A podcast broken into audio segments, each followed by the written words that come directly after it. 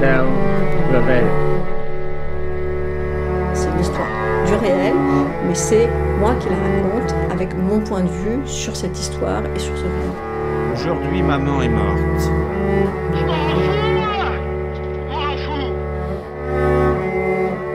D'où viens-tu et où vas-tu?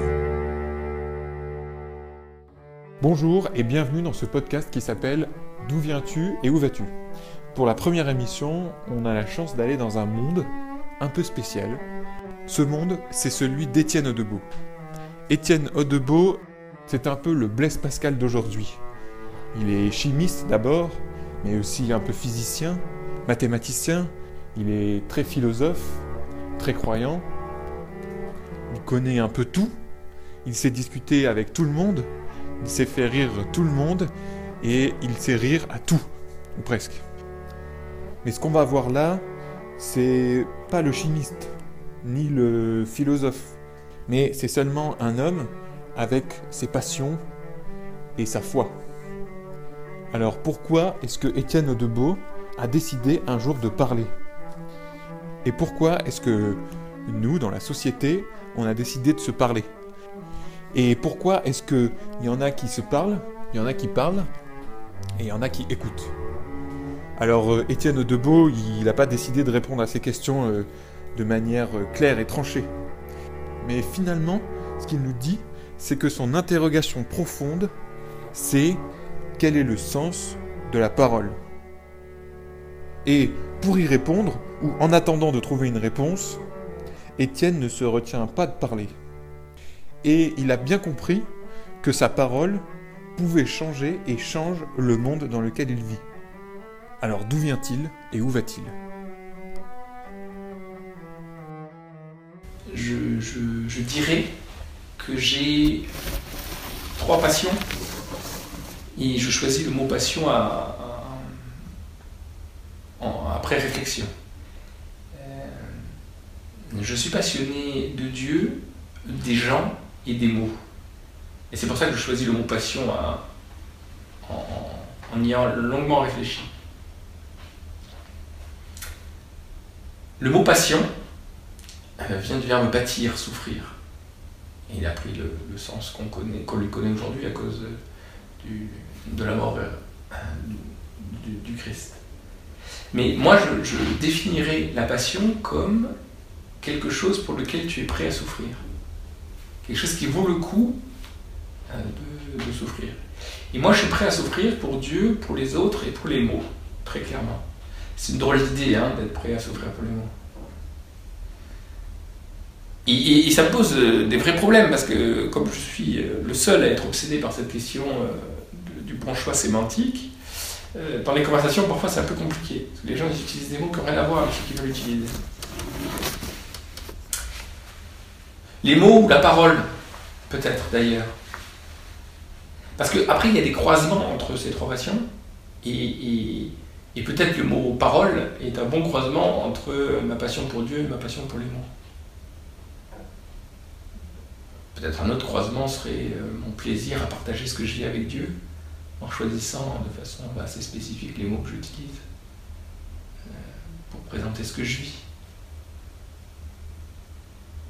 Euh, D'autres croisements, je- je- croisement entre les gens et, les mots, j'en ai fait mon métier, il se trouve que j'enseigne. Enseigner, c'est euh, c'est partager des mots à des gens. Bon, il y a aussi une histoire de connaissance qui m'intéresse aussi, mais je, je dirais pas passion pour la connaissance, plutôt euh, habitude.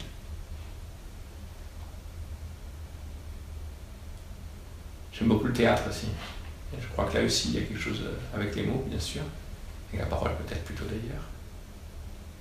Et, et avec les gens, parce que moi je vais pas au théâtre seul. J'ai fait du théâtre aussi un peu, et c'est vrai que c'est un, travail d'équipe, un travail fait avec d'autres autour des mots. Ça, ça, ça me touche. Pour, sur ce côté-là, il me semble que c'est assez proche de ce que- ce qu'on aurait dit Freud ou Jung. Euh, mais c'est cette idée que même si quelqu'un utilise un mot sans, sans y penser, il y a quelque chose de son, de son inconscient, ou de l'inconscient collectif, euh, civilisationnel, euh, qui, fait, qui lui fait dire plus que ce qu'il ne dit. Dire je suis hors de moi, c'est une expression, mais ça dit quelque chose. Ça dit quelque chose d'une réalité plus grande que ce qu'on veut dire quand on dit juste cette expression. Utiliser le mot passion pour, pour, pour, parler du sport ou d'un artiste de musique ou je ne sais quoi, ça dit quelque chose du fait qu'on est prêt à souffrir pour. Même si on a oublié ce sens du mot souffrir, de passion. Même si dans le langage courant, il ne dit pas grand-chose.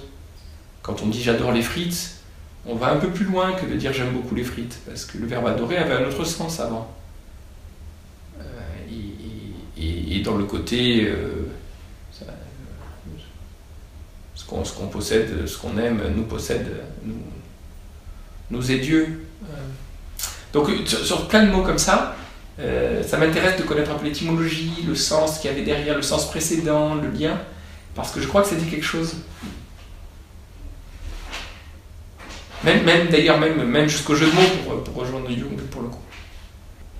C'est Lacan, pardon, c'est pas Jung, c'est Lacan, qu'importe. Pour rejoindre Lacan. On n'est pas obligé de faire que des jeux de mots sur la mer. C'est assez euh, difficile aussi parce que euh, la plupart des gens n'utilisent pas vraiment les mots à bon escient, mais encore plus mes étudiants, c'est vrai. Alors je dois faire attention parce qu'il se trouve que j'enseigne pas du tout le français et, que je ne devrais pas les, évaluer sur leur français puisque c'est pas la matière qu'ils apprennent. Ce qu'on appelle des connaissances implicites, connaissances cachées. Et c'est pas juste. Parce qu'en fait, je, ça serait évaluer leur culture, ou leur, euh, milieu socio-professionnel, ou leur, euh, leur éducation, ou leur lecture. Bref, il faut que je fasse attention à ça. Je, crois, comme le, le, propose l'Inkipit de l'évangile de Jean, que la parole est première, que la parole est créatrice je, suis assez prudent, ou j'essaye de l'être en tout cas, sur ce que je dis, parce que je crois que, ça a une, que toute parole a une fonction effective. Euh, dans, le, livre des psaumes, il y a un verset assez impressionnant. Dieu dit, la chose arrive. Et je crois que dans notre, dans notre création à l'image de Dieu, il y a quelque chose de cet ordre-là que quand je dis quelque chose, euh, j'ai une influence sur le monde. Pas dans le sens de la, de la, de la, euh, de la méthode Coué, quoi. Pas, pas, dans le sens de faire croire que si je dis quelque chose qui, qui, n'est pas lié à la vérité, je vais finir par le croire. Euh,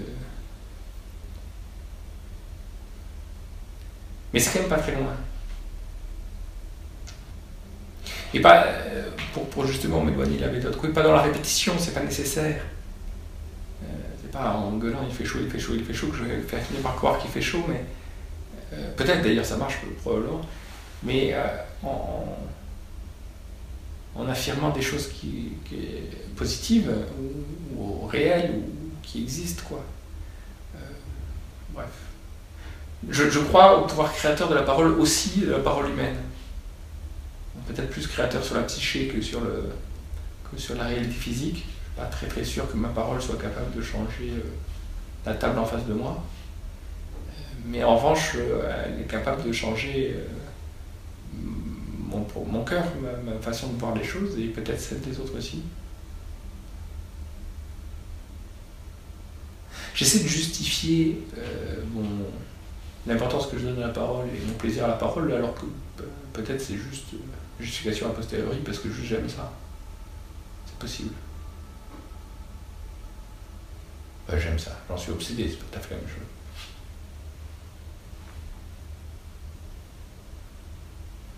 Je corrige tout le temps les gens. Ma mère le faisait aussi. J'ai vraiment l'impression de passer pour un, faire une séance de psy. Ma mère répondait beaucoup parce qu'on disait deux partout, lui dire partout. Mais apparemment, c'est du langage. Euh, ça vient du patois du sud de la France dire de partout et de partout. On peut dire de partout, mais dans l'expression ils viennent de partout, parce qu'ils viennent de quelque part, par exemple. Bref, ma mère me corrigeait un peu et moi je corrige beaucoup. Même si la plupart du temps je corrige que dans ma tête parce que je ne voudrais pas mettre mal à l'aise des gens et surtout c'est déjà assez compliqué parce que ça m'empêche de suivre des conversations parfois. Conversation qui est donnée mauvais, en mauvais français, c'est compliqué pour moi de le suivre. C'est dommage. Me coupe de relation. Est-ce que ça sert à quelque chose de parler tout seul? Euh, Oui, bien sûr, bien sûr, ça sert à quelque chose de parler tout seul. D'abord parce qu'il y a quand même quelqu'un qui écoute quand tu parles tout seul. Toi-même déjà, tu t'écoutes. On dit des gens méchamment qui s'écoutent parler. Je crois que c'est mon cas. Euh, on, dit on, doit dire ça de moi, parce que j'aime bien faire, faire, des belles phrases. Mais au-delà de ça, hors cette blague-là, c'est vrai qu'on s'écoute parler. Et donc ce qu'on dit de soi-même ou ce qu'on dit du monde, euh, même si on est tout seul, déjà nous, nous l'entendons, et déjà ça fait quelque chose. Déjà ça agit. Et puis, si, on a une, conversation un peu plus longue avec soi-même, euh, c'est l'occasion peut-être de creuser des choses dans sa vie, de réfléchir sur des choses. Et je crois, je crois que c'est important d'articuler, pas seulement de, de gamberger euh, dans sa tête sans, sans, avoir... et de pouvoir même se parler, oui, parler seul, pourquoi pas? J'étais un petit garçon qui parlait seul. Ça m'a joué des tours. Euh, je parle même en dormant, cela dit, donc je parle tout le temps en fait. Euh, mais je ne suis pas compréhensible quand je dors. Euh, je crois que c'est pas pas absurde de parler seul et parce que au moins moi je m'entends et je crois aussi parce que Dieu m'entend et parce que peut-être d'autres choses euh, m'entendent quand je suis seul. Euh, et donc donc je suis jamais seul et, ce que je dis est entendu pas seulement par moi. Mais même même si c'était que par moi déjà ça serait ça peut être intéressant. Après, parler tout seul en présence d'autres, euh, je crains de pratiquer de temps en temps, mais ça, c'est pas tout à fait juste. Mais d'un autre côté, là, là la situation m'y encourage, alors c'est bizarre.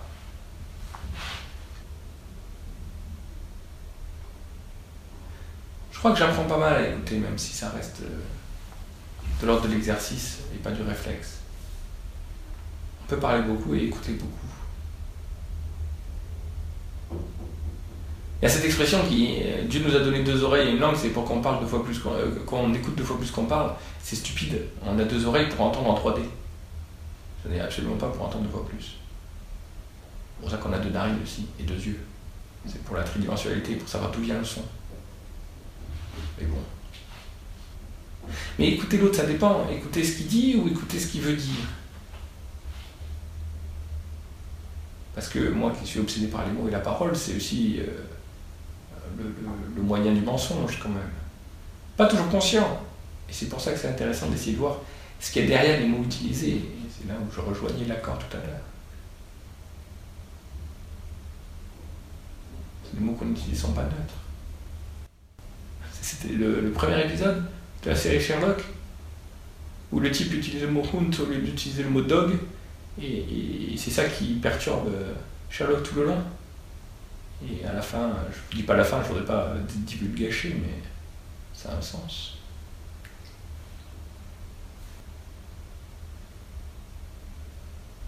Donc la communication, oui, c'est compliqué. C'est compliqué aussi parce que mon obsession pour le, verbe, pour le mot, pour la, langue, euh, a, fait que je ne suis pas très euh, bon en lecture de la communication non verbale. J'ai tellement cadré et obsédé par le verbe que tout ce qui n'est pas verbal, c'est plus compliqué à moi de le voir, pour moi de le voir. Pas très bon pour lire les signaux qui ne sont pas verbalisés. Ça me pose problème avec les enfants jeunes. Interpréter chaque pleurement différent comme euh, j'ai faim, je suis fatigué, ou j'ai soif, ou, tout me fait chier, euh, c'est pas évident. C'est pas évident. Je, suis heureux que ma, ma filleule commence à parler. Même si son français n'est pas encore complètement dans du français classique. La prière pourrait euh, se rapprocher du monologue. Non pas que Dieu ne réponde pas, mais que Dieu ne répond pas tout à fait comme dans un dialogue entre deux êtres humains. Et, je crois que c'est un des buts de. Le, but principal de la prière, c'est pas de. Bon, c'est plein de but, il faut que je fasse attention à ma phrase, mais un des buts en tout cas, c'est de, se transformer soi. Quand je présente à Dieu une situation, une requête, un remerciement, la première chose que ça fait, c'est que ça me change moi en dehors même de la réponse de Dieu. C'est déjà une réponse de Dieu. En plus de ça, après, je peux entendre ce que lui il a à dire et, comment il, interagit avec cette situation-là.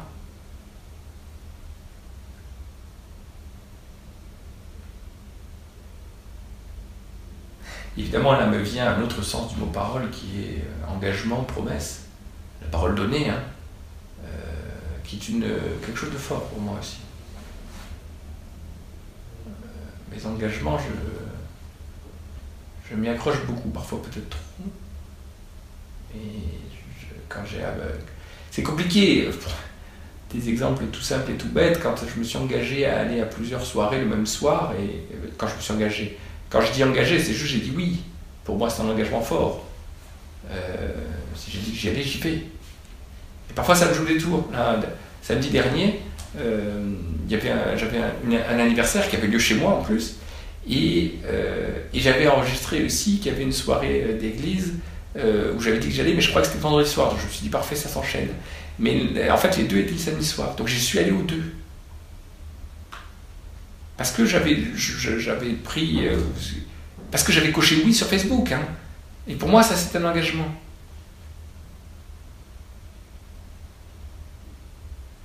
J'aime bien euh, euh, ce jeu de mots. Euh. Ma parole est tellement précieuse. Je, n'ai qu'une parole, c'est pour ça que je la reprends souvent. Bah, c'est pas mon cas. Mais j'aime bien quand même, c'est drôle. J'aime bien le jeu de mots, évidemment, quand on aime les mots. Le vrai pauvre, le grand. Jacques Chancel a dit le vrai pauvre, le vrai déshérité, c'est celui que personne n'écoute.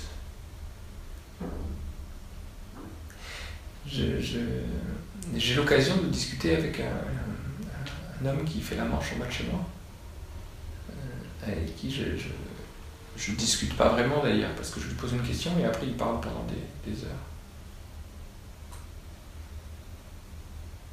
Et je, c'est vrai, je me force à l'écouter, c'est pas évident toujours, d'autant plus que je suis pas sûr tout à fait euh, que ce qu'il raconte soit euh, une vérité scientifique, c'est le moins qu'on puisse dire.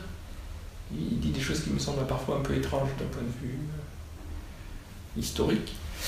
Euh, mais c'est effectivement, je, crois que je crois que c'est une grande douleur là. Et, pour moi, moi qui ai la chance de vivre à Paris, j'ai la malchance de croiser beaucoup de, de vrais déshérités